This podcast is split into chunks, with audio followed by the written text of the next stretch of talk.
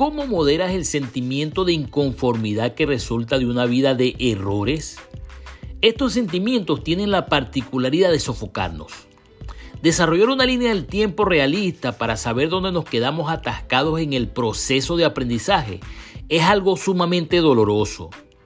Una vez que haces el despliegue de las herramientas para pensar y actuar, para salir del atolladero de la mente, para descubrir una vida más abundante como Jesús la prometió, requiere sinceridad.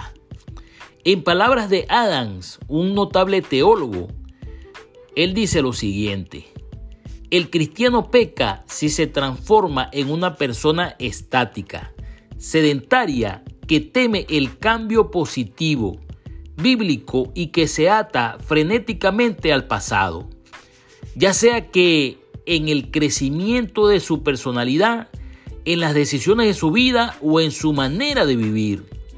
La resistencia al cambio santificante implica resistencia al Espíritu Santo y su entristecimiento. La doctrina escritural de la santificación implica necesariamente el crecimiento en santidad. Los cristianos deben cambiar a fin de irse asemejando más a Cristo. El crecimiento significa cambio. Hasta aquí la cita. Piénsalo.